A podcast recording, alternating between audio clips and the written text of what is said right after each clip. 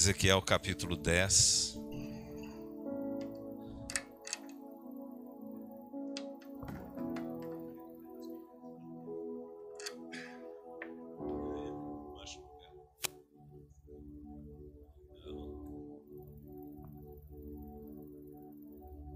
Ezequiel capítulo 10, verso 1.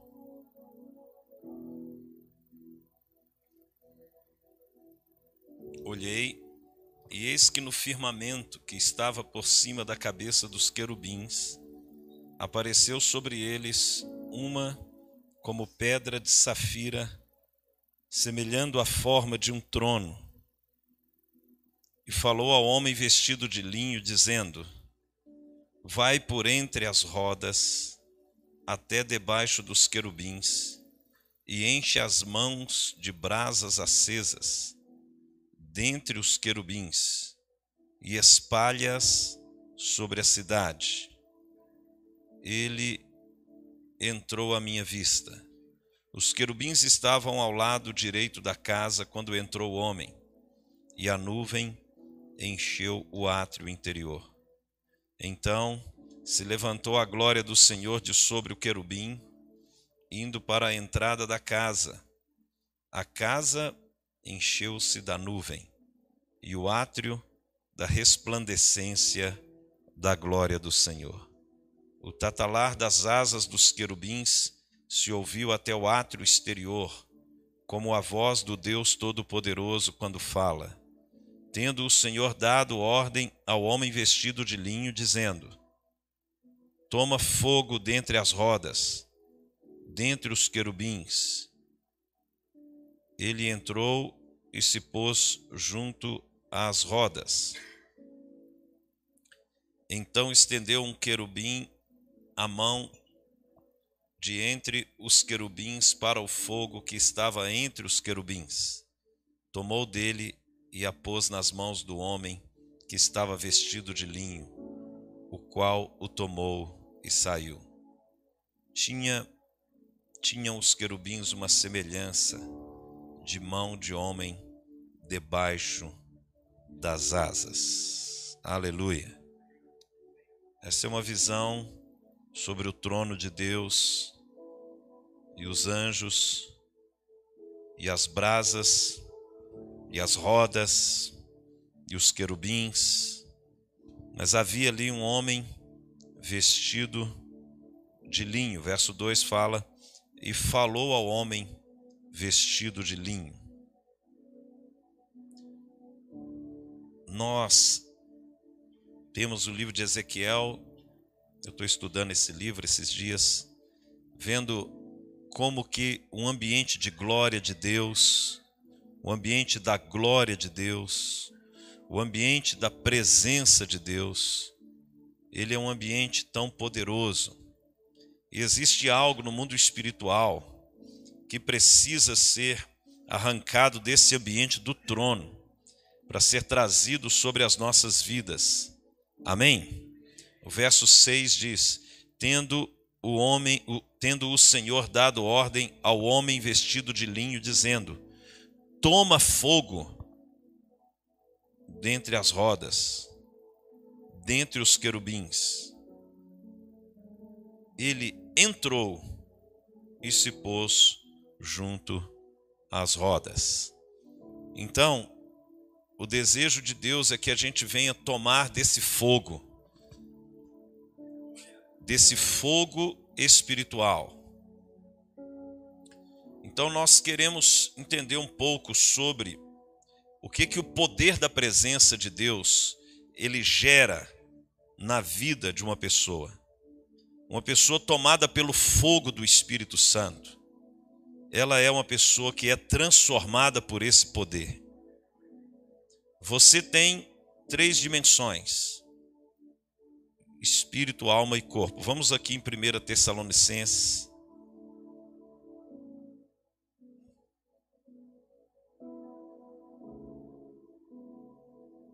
Primeira carta de Paulo aos Tessalonicenses, capítulo 5.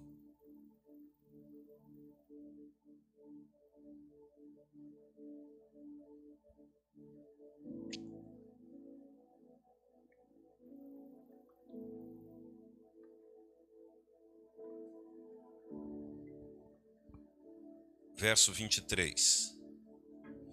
O mesmo Deus da paz vos santifique em tudo, e o vosso espírito, alma e corpo sejam conservados íntegros e irrepreensíveis na vinda de nosso Senhor Jesus Cristo.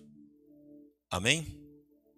Aqui ele descreve claramente que quem nos santifica é a sua presença. O mesmo Deus da paz vos santifique em tudo. Como é que eu sou santificado por Deus? Quando eu entro nesse ambiente de fogo. O fogo ele purifica. Amém? O fogo ele santifica. Ninguém consegue viver em santidade sem o fogo da presença do Espírito. A santificação é resultado da presença do fogo. E o fogo ele santifica. O fogo do trono de Deus, ele é, ele é mais poderoso que o fogo da natureza humana. Veja que a palavra serafim, vamos aqui em Isaías capítulo 6. Isaías capítulo 6.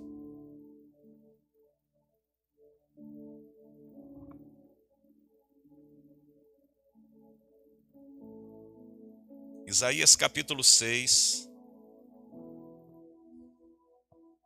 diz no verso 2: serafins estavam por cima dele. A palavra serafim, que estava por cima do trono, significa aquele que arde em chamas. Ele é um ser formado por fogo. Você percebe que os serafins, eles eram os anjos que guardam a santidade de Deus. O verso 3 diz: e clamavam uns para os outros, dizendo: Santo, Santo, Santo é o Senhor dos exércitos, toda a terra está cheia da sua glória. Verso 5 diz Isaías falando: Então disse eu: Ai de mim, estou perdido, porque sou homem de lábios impuros, habito no meio de um povo de impuros lábios, e os meus olhos viram o Rei, o Senhor dos exércitos. Então um dos serafins voou para mim, trazendo na mão uma brasa viva. Lembra lá de Ezequiel 10? Uma brasa? Agora aqui em Isaías ele traz uma brasa daquela que ele tirou. Olha aí o verso 6. Então um dos serafins voou para mim, trazendo na mão uma brasa viva que tirara do altar com uma tenaz. Veja bem, os serafins, eles eram formados por fogo. Mas o fogo do trono de Deus, ele teve que usar uma tenaz, porque o fogo do trono ia queimar o fogo que ele era. Porque há um fogo que é mais poderoso que o fogo. É esse o fogo do Espírito. É um fogo que não é algo momentâneo. Por isso que os serafins, que é aquele que arde em chamas, que é um ser formado por fogo, pegou a brasa que estava no trono com uma tenaz. Porque o fogo de Deus queima tudo, até o próprio fogo. Pensa no fogo quente.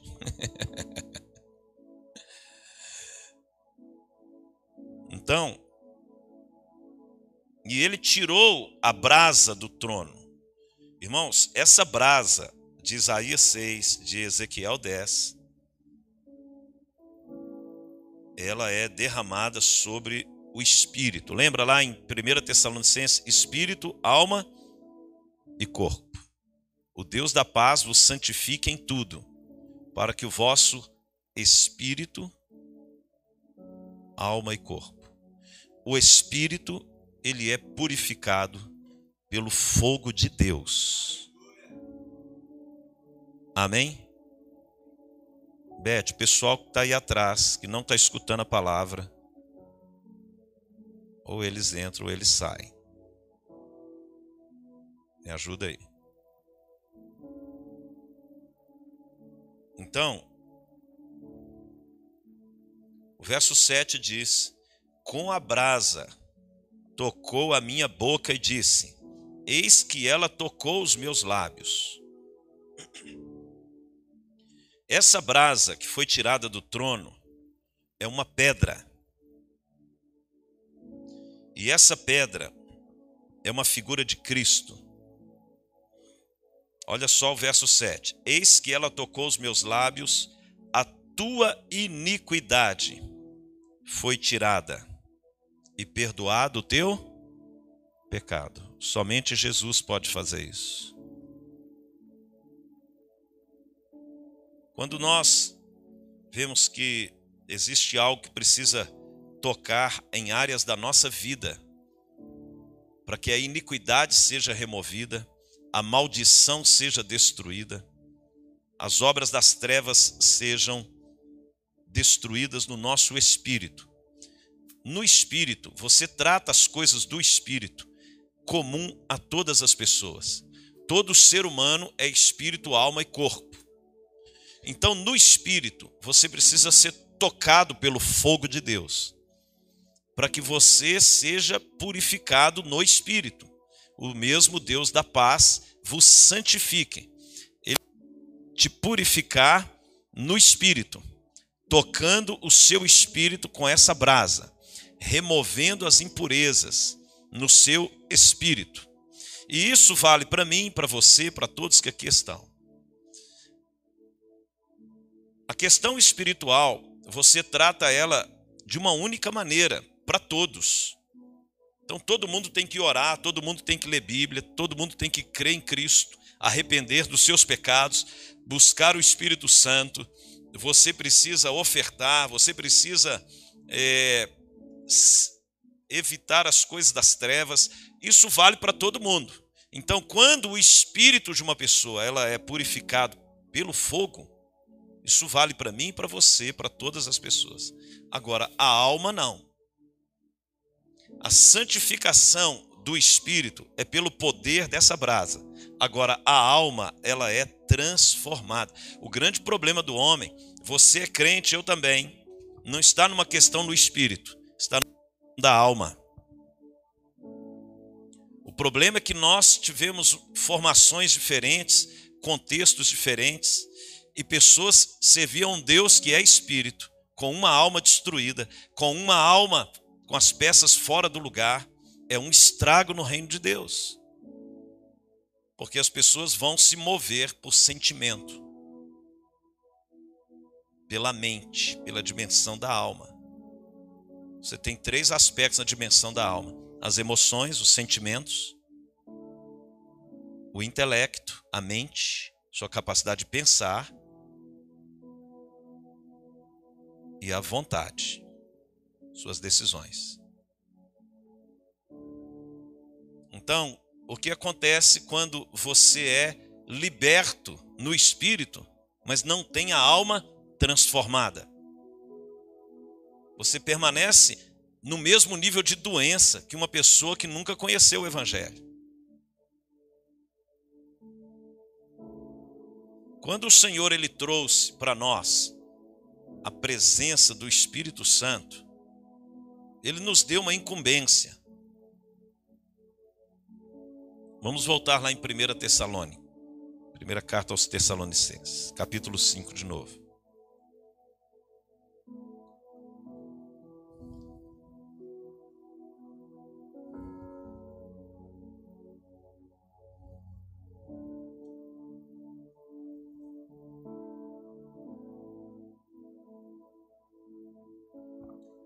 Olha a expressão que o apóstolo Paulo utiliza.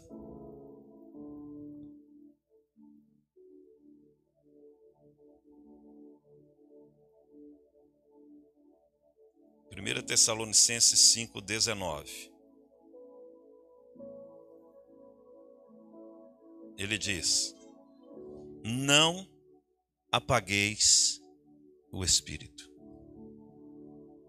Não apagueis o espírito. Você pode apagar o espírito. O espírito é uma expressão do fogo. Estão entendendo? E o fogo apaga se você não mantê-lo com algo que, que é uma combustão para mantê-lo aceso, o fogo apaga. E isso é, tem consequências muito, muito tristes na vida de uma pessoa que um dia ele recebeu o poder do Espírito, mas não manteve o Espírito aceso. Há uma proporção de fogo dentro de você. Que se você não mantiver esse fogo cada vez uma medida maior, a sua alma vai assumir o controle. Imagine uma alma doente guiando a sua vida. A ideia de Deus era que nós somos regenerados pela fé em Cristo, nascemos de novo pela fé em Cristo, nós tivemos a presença de Deus na nossa vida pela fé em Jesus e agora precisamos nos encher do Espírito, encher desse fogo que purifica tudo que não presta. E aí a pessoa, se ela não cuidar, ela vai perdendo o fogo, perdendo a presença, esfriando no espírito. E quem vai assumindo o governo é a alma. E a pessoa começa a ser governada pela pior parte das três partes. Porque aí ela vai ser guiada por sentimentos, por emoções e não pelo espírito. Eu não estou sentindo Deus. Deus não é para ser sentido. Você não sente Deus, você crê em Deus. É uma convicção. A fé é uma convicção daquilo que você, você não sente. Quem sente é porque está na alma. Você pode ter manifestações de Deus? Claro que sim. Você sentir algo queimando, isso é normal. Mas você não vive isso constante. Mesmo assim, Deus está em você 24 horas por dia. Mas você não pode guiar sua vida por sentimentos, mas por princípios. Então, Deus é espírito. Nascemos de novo no espírito. Paulo está recomendando, olha, não apagueis o espírito. Nós precisamos manter esse fogo aceso. Vamos aqui em Efésios, volta aí um pouquinho. Carta de Paulo à igreja de Éfeso. E Paulo ele vai falando algumas coisas aqui nessa carta que são importantíssimas, porque capítulo 1, verso 13. Nós vamos observar que a carta de Paulo a essa igreja era uma orientação para que a igreja pudesse se manter no espírito. Ela iria enfrentar muitas coisas, mas ela tinha que permanecer no espírito. Ela não podia ser governada pela alma. Olha só, capítulo 1, verso 13. Em quem também vós, depois que ouvistes a palavra da verdade, o evangelho da vossa salvação, tendo nele também crido, fostes selados com o Santo Espírito da promessa. Essa ideia do selo do Espírito Santo, o selo, ele está dizendo aqui que ele tem um significado no seu espírito. Você ouviu a palavra, creu no Evangelho, nasceu de novo pela fé, foi selado. A primeira ideia do selo do Espírito que Paulo traz aqui é a ideia de que agora você pertence, um senso de pertencimento, de propriedade de Deus. Uma pessoa que foi selada no Espírito, carrega um selo mediante a fé em Cristo. Esse selo, que é um selo da promessa, é que nós vamos ser resgatados. Só vai ser arrebatado quem estiver selado. A ideia do diabo é de arrancar esse selo da vida da pessoa. O selo do Espírito. Como que ele arranca esse selo? Quando o fogo apaga.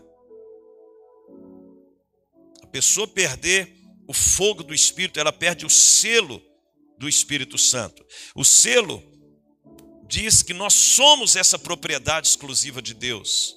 E o trabalho agora seu e meu é manter esse selo. Você creu em Jesus, ok. Agora você tem que manter essa chama acesa. Não apagueis o espírito, para que você perca o selo. Que isso vai te custar algo na eternidade. Jesus nos fez, nos regenerou pelo seu sangue, nos comprou pelo seu sangue, nos selou pelo seu espírito, como propriedade dele. Nós somos propriedade dele, aqueles que creem e submetem a ele. Segura aí em Efésios 1, que nós vamos voltar nesse texto. Vamos aqui em Hebreus capítulo 5.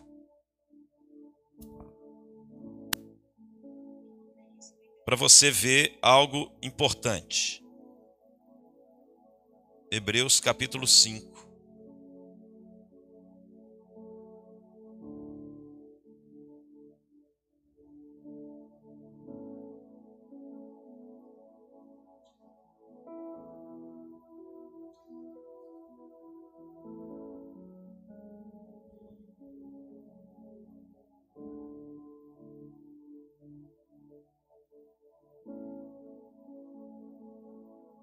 Verso 8. Embora sendo filho, aprendeu a obediência pelas coisas que sofreu, e tendo sido aperfeiçoado, tornou-se o autor. Olha o autor aí com letra maiúscula. Esse autor aí é no sentido de criador, autor da salvação eterna para todos os que lhe obedecem. Então, o selo está relacionado à obediência a Cristo e está relacionado ao fogo que precisa manter-se aceso dentro de você. Ele é autor da salvação eterna para todos os que lhe obedecem.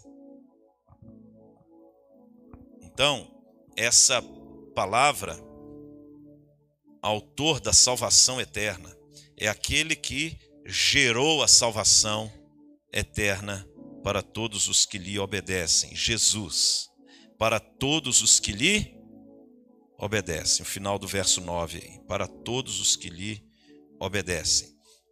Vamos voltar lá em Efésios 1. Você foi salvo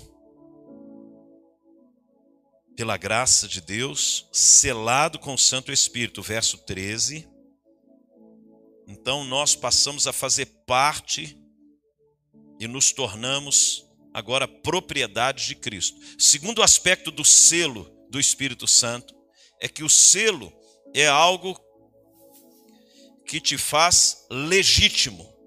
Primeiro, o sentido de propriedade. Segundo, ele te legitima. A palavra legitimidade está relacionado à legalidade, é a mesma origem do que é legal do que é aceito, para suas orações serem respondidas, você tem que ser um cristão legítimo, você tem que ter o selo. Legitimidade. No mundo do espírito, se você não for legitimado pelo selo do espírito, suas palavras, sua posição, sua autoridade não existe dentro do reino nem o diabo te reconhece, nem os anjos te reconhecem. A pessoa, para ela se movimentar no mundo do espírito, ela tem que ser legitimada pelo selo do Espírito Santo. Terceiro aspecto do selo. E por isso que você tem que manter o selo. Ninguém pode violar o selo. Só ele foi morto ressuscitou, subiu aos céus. Não chores. Leão da tribo de Judá venceu. Ele é digno de tomar o livro e de lhe abrir os selos. Somente Jesus. Quando uma pessoa tem um selo, só Jesus pode tocar nela. A morte não te toca. O diabo não te toca o inferno não te toca, a maldição não te toca, porque você tem um selo. Só Jesus pode tocar em você. Só o leão da tribo de Judá. O selo do Espírito te faz uma pessoa intocável pelo inimigo. Mas você tem que manter o fogo aceso e obedecer a sua palavra. Então, quando nós vemos aqui Paulo falando, quando nós cremos, o verso 13, em quem também vós, depois que ouvistes a palavra da verdade, o evangelho da vossa, tendo nele também crido. Você pode estudar esse versículo aí, que você vai observar pelos verbos que você ouviu a palavra da verdade, você creu na palavra da verdade e você foi selado pelo Santo Espírito. Então você tem um selo. Quais as três características do selo? Número um, pertencimento. Você é de propriedade de Cristo. Número dois, legitimidade. A legalidade que opera através da sua vida, para suas orações, para suas. Quando você mandar o diabo sair, você tem o selo, você tem patente, você tem autoridade para expelir demônios, no poder do nome de Jesus. Então você é uma propriedade, você é legitimado e você é inviolável. O diabo não pode tocar em você, a morte não pode tocar em você mais. Porque Jesus venceu a morte. Então, quem carrega o selo do Espírito Santo tem esses aspectos na vida dele. Verso 14. Segundo aspecto do Espírito Santo. Primeiro é o selo. Segundo, o qual é o penhor da nossa herança, até ao resgate da sua propriedade, em louvor da sua glória. Primeiro o selo, agora o penhor. O Espírito Santo, além de selar, ele também é o penhor. O penhor tem um significado muito interessante, como no contexto do comércio. O, que é o penhor? Penhorar algo. É a primeira parcela daquilo que vai ser, que o restante será resgatado no futuro. Então você pega um dinheiro emprestado no banco. Você não, mas o mundo. Você já é próspero. A pessoa pega um dinheiro no banco, 100 mil reais. Aí ela deixa ali a garantia daquele empréstimo penhorado, ela deixa ali as joias. Por exemplo, é uma garantia de que aquele empréstimo vai ser pago. Então, essa garantia, que também é conhecido no, no, nos bancos como a primeira parcela, ou parcela de garantia, ela tem que ser igual ou superior ao valor daquilo que você pegou emprestado. Se você pegou 100 mil, aquelas joias têm que equivaler a 100 mil ou mais. Por quê? Depois, um resgate. Você vai pagar o banco e o banco vai te devolver as joias. Então, a ideia do penhor espiritual é de que você recebeu algo de valor no seu espírito. Você está selado e esse selo é o penhor da nossa herança. Olha o verso 14, o qual está falando do selo. É o penhor, o selo do Espírito Santo. É o penhor da nossa herança. Nós só seremos resgatados no arrebatamento se estivermos cheios do Espírito Santo. Cheios do Espírito Santo. E você precisa tomar cuidado com com a sua vida espiritual. E uma pessoa cheia do Espírito Santo, a alma não vai governar as suas decisões. Ela vai ser governada pelo Espírito. Por isso que Paulo fala: se andamos no Espírito, em Gálatas capítulo 5, nós andamos no Espírito, vivemos também no Espírito. Então você é selado, você é marcado para o resgate. Você tem o Espírito de Deus, porque você vai ser resgatado e a sua alma ela não vai levar você a ter uma vida focada na terra, mas nas coisas eternas. Aleluia. Outro, outra figura que nós podemos colocar o penhor, o penhor também, a ideia do anel de noivado é um penhor, é um compromisso que aquela pessoa ela vai casar. Naquele tempo, o anel de noivado era chamado de penhor. Então, hoje, nós somos a noiva de Cristo. Nós temos o selo, o anel do Espírito Santo, porque nós vamos ter um casamento com Cristo nos ares. Então, hoje, como é que está o seu estado civil? Noivo. Amém? Então, quando mudar o anel de dedo, você vai casar. É uma aliança. Então, quando você for preencher os formulários aí, perguntar: Estado civil? Noivo do Cordeiro. O que dizer? O que fazer quando ele vem? aqui. O Espírito Santo veio, mais que ser bem-vindo para te fazer noiva. Sejamos outra vez aqui. A ideia do Espírito Santo é revestir a igreja como noiva. Só é noiva do Cordeiro quem é revestido pelo Espírito de Deus. Muita gente não entende essa questão do noivado com a igreja.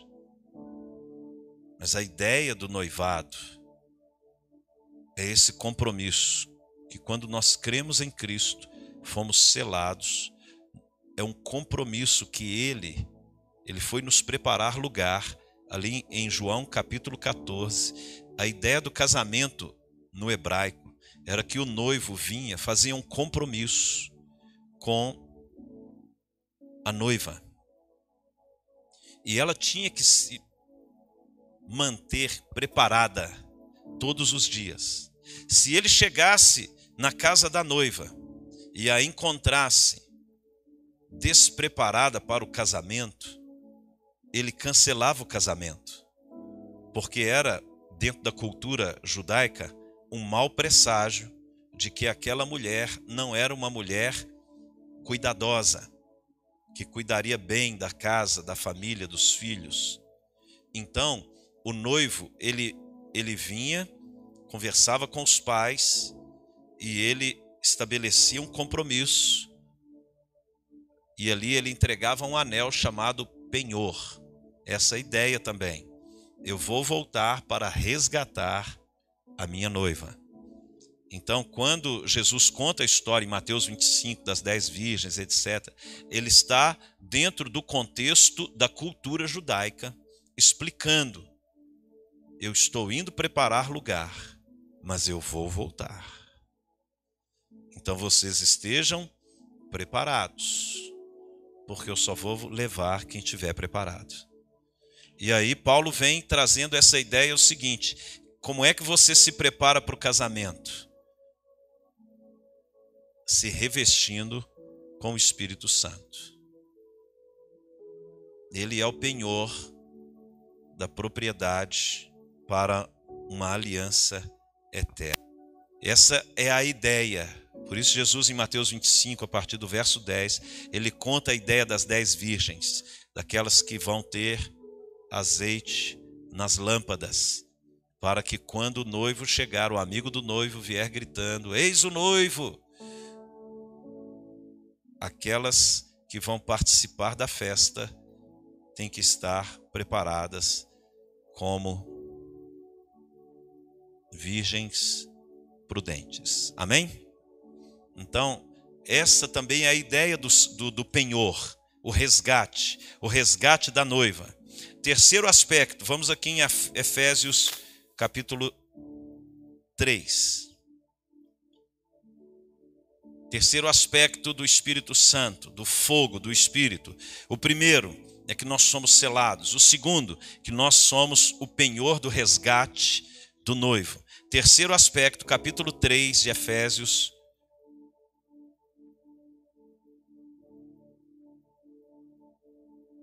Paulo ele está agora orando. E ele diz no verso 16: Para que, segundo a riqueza da sua glória, vos conceda que sejais fortalecidos com poder. Diga poder do Espírito. Revestimento de poder. Todos, revestimento de poder. Diga, o Espírito Santo me reveste de poder para que Cristo habite em mim. Olha o verso 16: Para que, segundo a riqueza da sua glória, vos conceda que sejais fortalecidos com poder, mediante o seu espírito, no homem interior. E assim, a ideia de Deus é o seguinte: se o Espírito Santo habita em você, verso 17, e habite, e assim habite Cristo no vosso coração, para que Cristo venha estabelecer o governo. O Espírito Santo prepara o ambiente para o governo de Jesus na sua vida. Por isso que uma pessoa sem o Espírito Santo não pode ser governado por Cristo. Jesus é o rei. O ministério do Espírito Santo na nossa vida é o ministério do holofote. É daquele que produz a luz para refletir a glória de Cristo, para revelar Cristo, a vontade de Cristo, o senhorio de Cristo. Ele é o Senhor. Jesus Cristo é o Senhor. E você só pode ser governado pelo Rei Jesus, o Senhor, se você estiver cheio do Espírito, porque ele vai iluminar você para a vontade do Rei. Uma pessoa sem o Espírito Santo, ela pode falar de Jesus, mas ela não vai se submeter a Jesus. Ela vai submeter à sua alma. E uma alma no governo é um estrago. Uma pessoa que não é governada por Jesus, ela vai ser governada pela sua alma pela sua mente, pelas suas emoções, pela sua vontade. E a vida dessa pessoa não vai bem. Agora, alguém que é submetido ao governo de Cristo, você recebeu o Espírito Santo.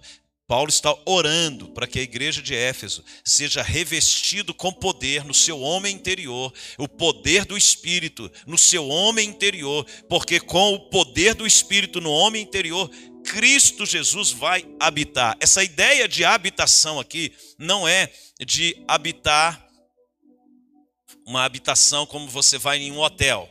Você pode ir em um hotel pagar pelas diárias e mas você não é dono do quarto. O que ele está dizendo aqui, o habitar aqui é se tornar proprietário. Assim Cristo habite em vós governe como dono. Ele vai ser o dono do seu coração, o dono das suas decisões, não a sua alma, não o que você acha, o que você pensa. É isso que Paulo está dizendo no verso 17. E assim habite Cristo no vosso coração, pela fé, estando vós arraigados, enraizados e alicerçados firmados em amor. Então a ideia de que o Espírito habite dentro de nós é para que o Espírito governe, para que Jesus governe. Irmãos, todo o poder do Espírito Santo é para glorificar a Jesus. Nenhum homem, nenhuma pessoa cheia do Espírito traz para si essa glória. Preste atenção nisso. Observe, olhe para mim, concentra aqui. Nós somos uma igreja em células. Qual que é o problema da igreja em células? As pessoas, por não entender princípios espirituais, elas começam a fazer discípulos para elas. Isso não é um homem ou uma mulher cheios do Espírito Santo. Sai fora. Um homem e uma mulher cheios do Espírito fazem discípulos para Cristo. Eles não exigem honra. Eles não exigem respeito. Eles são respeitados e honrados, mas sem exigir isso. Pessoa que exige honra não é o Espírito Santo, porque ele naturalmente governa para a glória de Cristo. Então, um homem e uma mulher cheios do Espírito geram discípulos para Cristo. Vocês têm que ser discípulos de Cristo, nem meu, nem de Fulano, nem do Hélio, nem da Cleide, nem de ninguém. A glória que vocês têm que seguir é a glória de Cristo. Qualquer coisa fora disso não é o Espírito Santo. Estão entendendo? Isso é muito perigoso. Porque o Espírito Santo ele quer que o senhorio de Cristo prevaleça sobre a vida das pessoas. É Jesus que tem que governar os corações.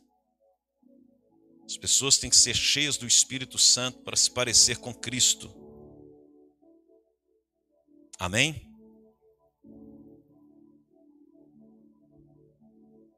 A ideia do Espírito Santo é que o senhorio de Cristo prevaleça, a vontade de Cristo prevaleça, que o governo de Cristo prevaleça, a autoridade de Cristo prevaleça, e por isso você vai manifestar as obras de Cristo, porque é Ele que governa.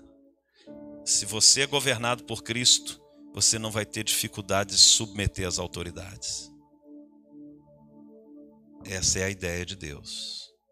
Mas nunca traga para si glória, honra, nada disso. Toda a honra e glória é de Cristo. Uma pessoa cheia do Espírito Santo, ela sempre vai diminuir para que ele cresça. Estão entendendo, irmãos? Se amanhã você estiver em outra igreja ou em outro lugar, não se deixe ser seduzido. Quem tem que ser glorificado é Jesus. Sempre, sempre, sempre, sempre, sempre.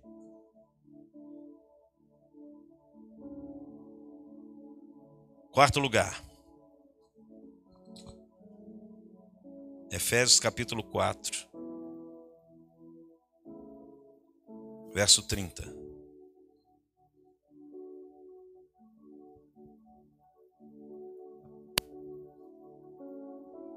E não entristeçais o Espírito de Deus, no qual fostes selados para o dia da redenção.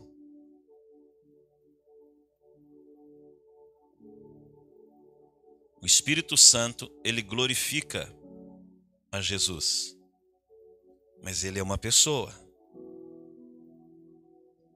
entristecer ele não é sábio. Não entristeçais, olha aí na sua Bíblia, o Espírito de Deus. Ele habita em você para te revelar Cristo. Ele selou você para a salvação eterna.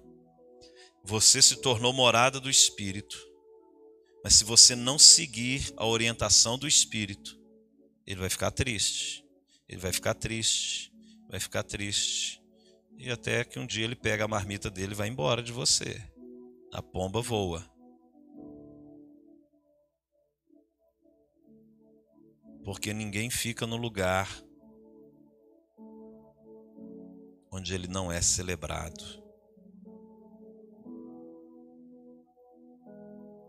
Todos nós gostamos de ser celebrados, ele também. Você tem que estar no lugar onde você é celebrado e não tolerado. Você não tem que tolerar o Espírito. Quando ele te fala para fazer algo e você não faz, você o entristece. Sempre que você desobedece os princípios da palavra, você o entristece. Sempre que você rejeita a palavra, você o entristece. Sempre que você decide andar no governo da alma, você o entristece. Mas se você entende esses princípios e o Espírito Santo, ele faz um governo sobre sua vida, um ele direciona as suas decisões e você se submete ao Espírito Santo, Jesus vai ser glorificado em cada decisão sua. Irmãos, não há como você obedecer o Espírito Santo e não ver a glória de Cristo na sua vida. O Espírito Santo, ele precisa ser tratado com honra. Amém? Não entristeçais o Espírito Santo, senão você perde a revelação de Cristo. O Espírito Santo precisa ser prioridade na sua vida, no lugar das suas redes sociais, do seu ministério. Ele tem que estar no lugar de honra. Ele é mais importante do que o seu chamado. Ele é mais importante do que o seu dinheiro, que os seus títulos, que seu casamento, que seus filhos, do que qualquer coisa e pessoa que você imagine. Se o Espírito Santo ele for honrado na sua vida, ele vai prover todas estas demais coisas para você. Quinto aspecto, Efésios capítulo 5.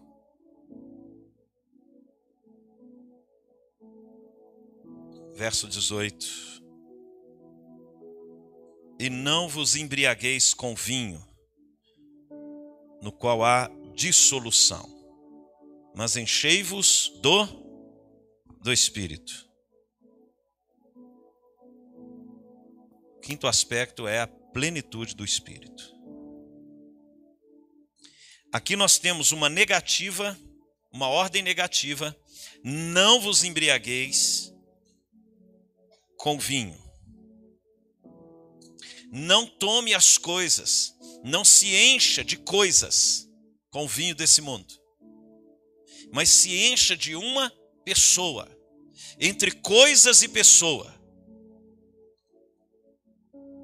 Entre você ser cheio, o que, que mais ocupa a sua mente?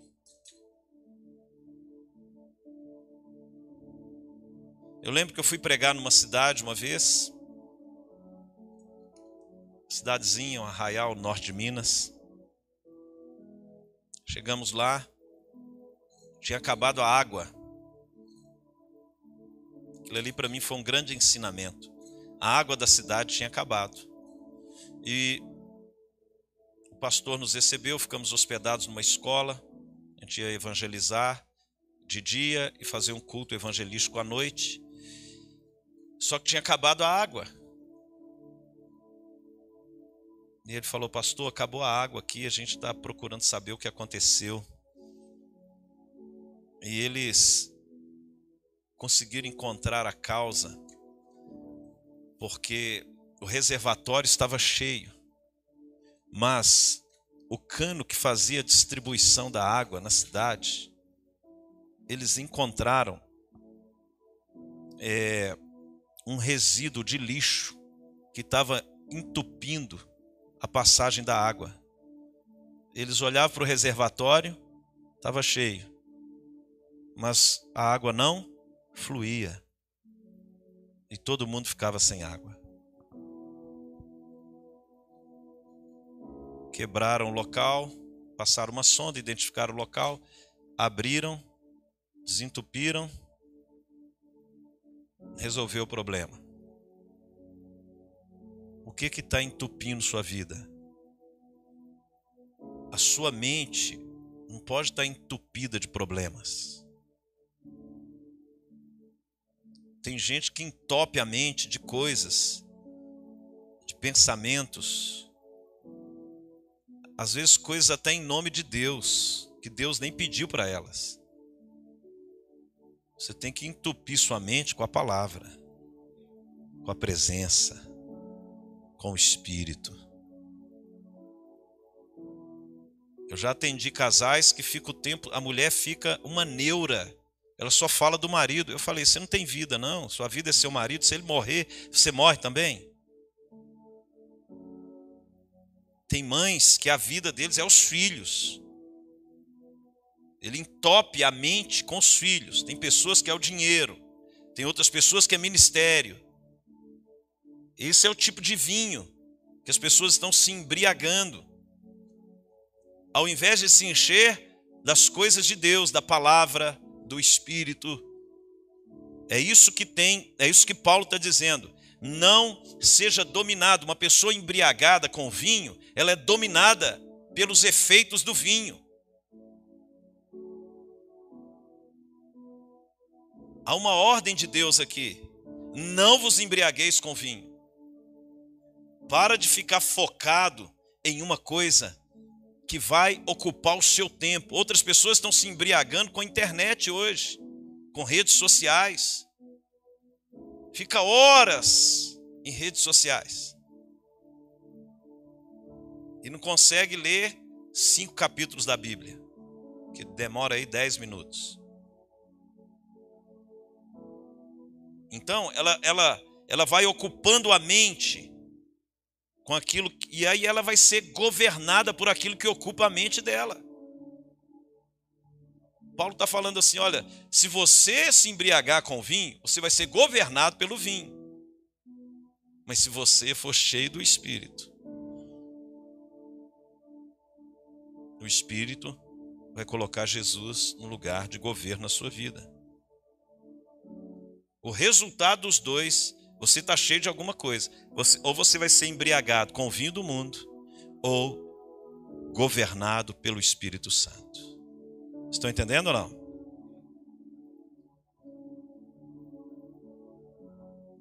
A embriaguez do vinho, olha só aí o verso de número 18.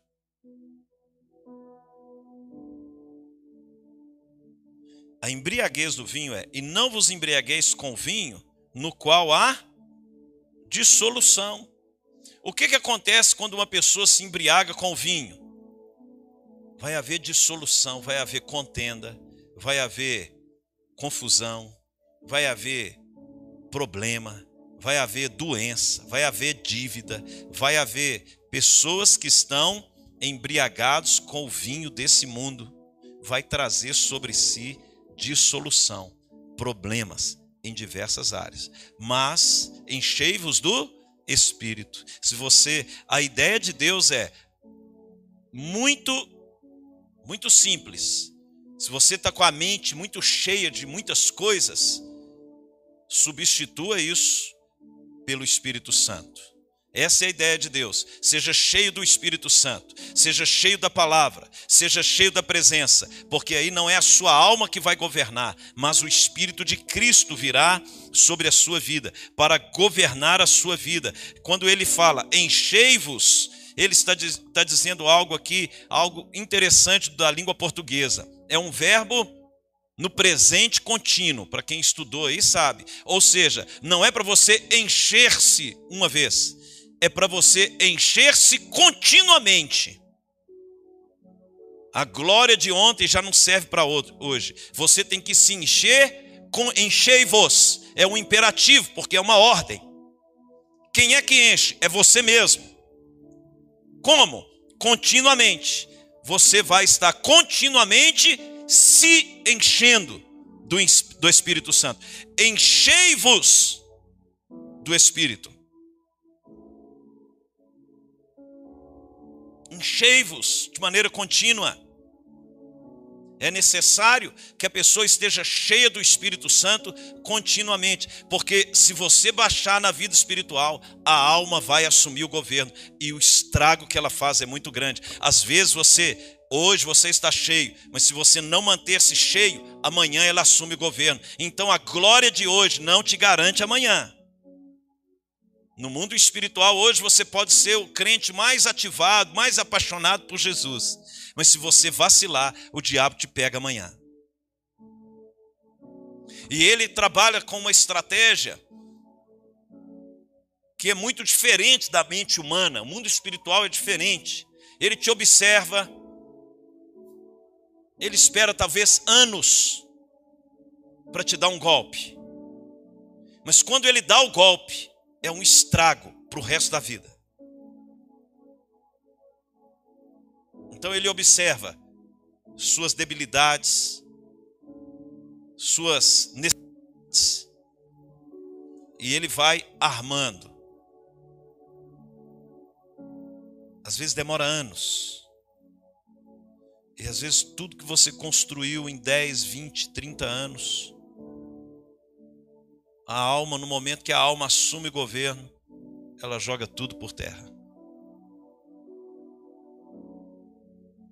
A ideia de Deus, através do apóstolo Paulo, enchei-vos do Espírito continuamente, para que a sua alma não assuma o governo. Estão entendendo?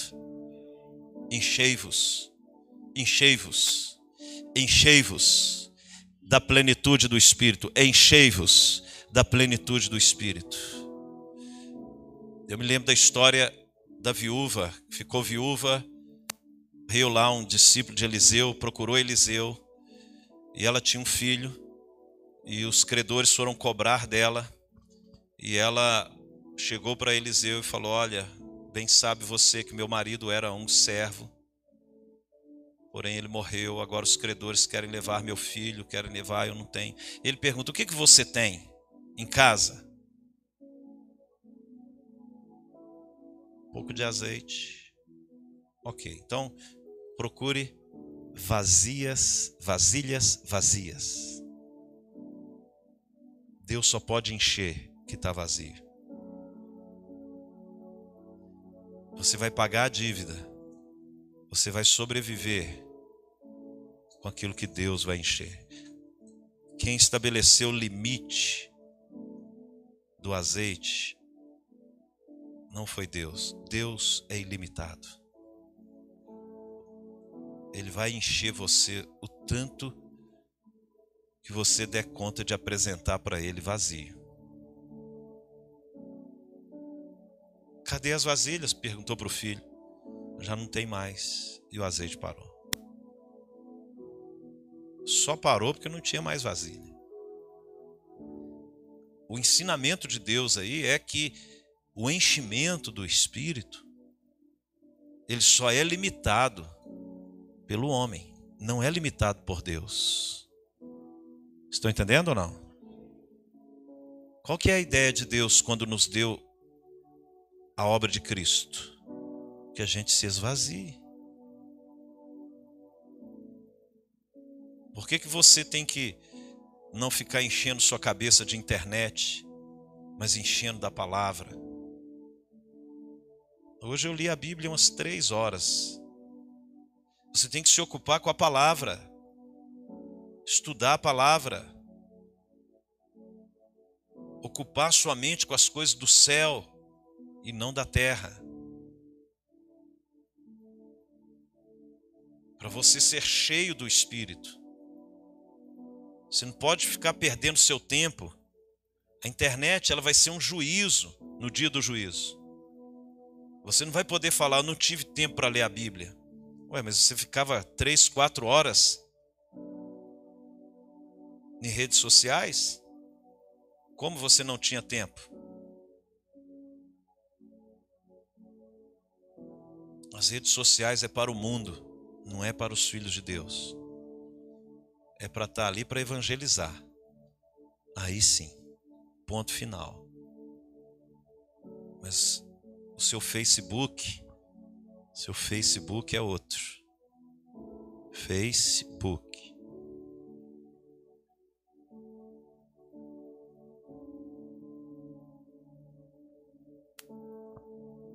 Amém? Enchei-vos, enchei-vos, enchei-vos.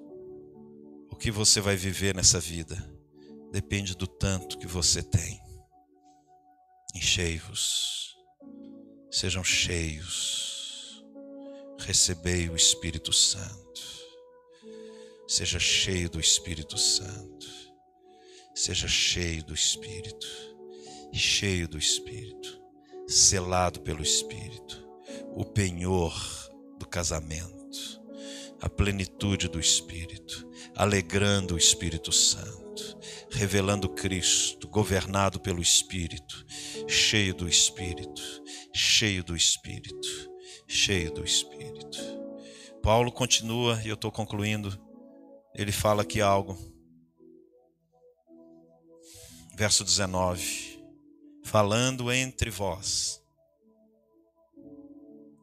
falando entre vós. Como é que você sabe que uma pessoa é cheia do Espírito? Falando entre vós o quê? Com salmos. Falando entre vós. Irmãos, uma pessoa cheia do Espírito, a comunicação dela, ele não está falando, falando com o céu, está falando entre vós. A comunicação de uma pessoa cheia do Espírito é diferente. A forma dela falar é diferente o conteúdo da mensagem é diferente. Falando entre vós com salmos, com a palavra, com louvores ao Senhor. Falando entre vós. Falando entre vós. Como é que você sabe que uma pessoa é cheia do Espírito Santo? Veja os assuntos dela. Você conversar cinco minutos com uma pessoa, você sabe o que ela fala, porque a boca fala o quê? Então, a pessoa está cheia, o coração está cheio do Espírito, ela vai falar das coisas do, do Espírito.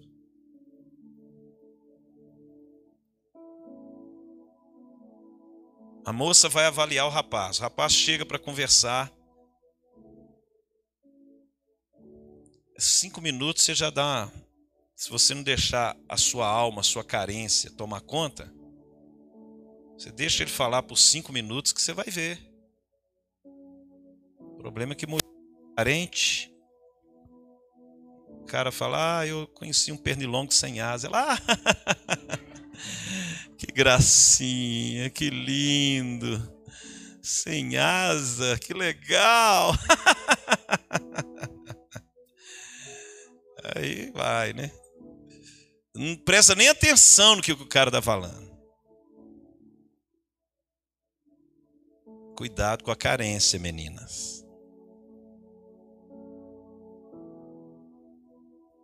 Falando entre vós. Evidências de uma pessoa cheia do Espírito Santo, os assuntos, o que ela fala. Se glorifica a Deus, se é para a glória de Deus. Segundo, entoando e louvando de coração ao Senhor com hinos e cânticos espirituais. Se a pessoa não louva a Deus, chuta que é laço. Então, estou dando a dica para as meninas. Qual louvor que você mais gosta? Ah, eu amo a de mel. Chuta que é? Laço. Louvando a Deus. Um homem e uma mulher cheios do Espírito, eles têm cânticos ao Senhor continuamente. E cânticos, final do verso 19, e cânticos espirituais. Verso 20. Outro, outra evidência do Espírito Santo, dando sempre graças por tudo a nosso Deus e Pai, em nome de nosso Senhor Jesus Cristo. Outra evidência, uma pessoa agradecida. Olhe para mim, já estou concluindo. Evidência de uma pessoa sem o Espírito Santo, ingratidão. Segundo, murmuração. Terceiro, fofoca, comparação. Começa a falar das pessoas e não de Cristo. Evidência de uma pessoa carnal, quando ela fala muito de si e muito dos outros, e pouco de Cristo, pouco da palavra. Conversa com Jesus era assim: está escrito.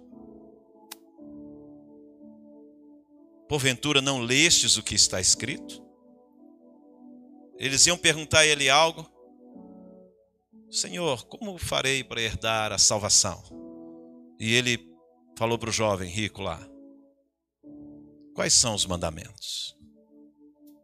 A conversa com Jesus era sempre na Palavra. Até com o diabo ele conversou na palavra. Tudo para Jesus era a palavra. O que diz as Escrituras? O assunto de Jesus não era as pessoas, era a palavra. Uma pessoa carnal, ela fala de outras pessoas. Uma pessoa carnal, ela fala muito dos seus problemas. Uma pessoa carnal, ela fala e murmura o tempo todo. Uma pessoa cheia do Espírito Santo, fala da palavra, tem uma palavra de fé, ela não destrói pessoas, ela potencializa, constrói, evidencia as virtudes e não os problemas. É uma pessoa que tem um olhar diferenciado para o ser humano. Por isso que, dando sempre graça, uma pessoa cheia do Espírito Santo se alegra em promover os outros. Uma pessoa carnal, ela quer ser promovida. É muito evidente, irmãos, as diferenças. A pessoa cheia do Espírito, como Jesus,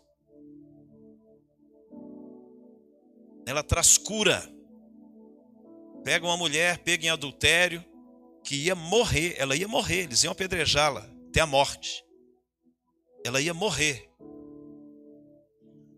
E Jesus, ao invés de matá-la, restaurou. Ela ia morrer, irmãos, literalmente, naquele tempo. O negócio era estreito. Só que eles queriam usar a situação da mulher pega em adultério para condenar Jesus na cabeça deles. Ah, Moisés disse isso. E vós, mestre, o que, que você diz? E ele foi no ponto. Você pega a tradução é aquele que nunca cometeu o mesmo pecado que ela, atire a primeira pedra.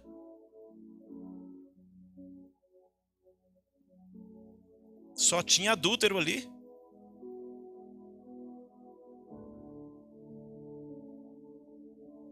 Foram largando as pedras. Porque Jesus não veio para condenar, mas para salvar. Um homem cheio do Espírito Santo não veio para condenar, mas para salvar.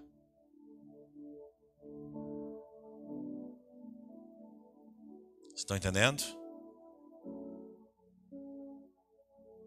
Dando graças a Deus por tudo. Por tudo. Esse por tudo aqui não envolve pecados, obviamente. Porque tem pessoas assim que têm uma mentalidade, a alma é tão corrompida que acontece uma tragédia, uma situação ruim. Ah, ela foi roubada. Ela, graças a Deus. Esse por tudo aí não envolve a questão. Ah, acontece um acidente. Obrigado, Senhor. É por tudo aquilo que glorifica a Deus. Estão entendendo? Tem que explicar, porque você precisa repreender a ação das trevas. A pessoa fica doente. Ah, eu vou dar graças a Deus, porque lá fala que é para agradecer por tudo. Não é, não, irmãos. Você tem que exercer a autoridade do nome de Jesus, repreender a enfermidade, repreender o espírito de morte, repreender toda murmuração. Estão entendendo? É por tudo que glorifique a Deus. E por último, verso 21, sujeitando-vos uns aos outros no temor de Cristo. O que, que ele está falando aqui? Relacionamentos. Uma pessoa cheia do Espírito Santo, ela sabe entrar, permanecer e sair. Ela tem um espírito de respeito pelos ambientes, espírito de honra aos mais velhos, honra às autoridades, sujeitando-vos. Glória a Deus, sinais de um homem cheio do Espírito Santo, uma mulher cheia do Espírito Santo.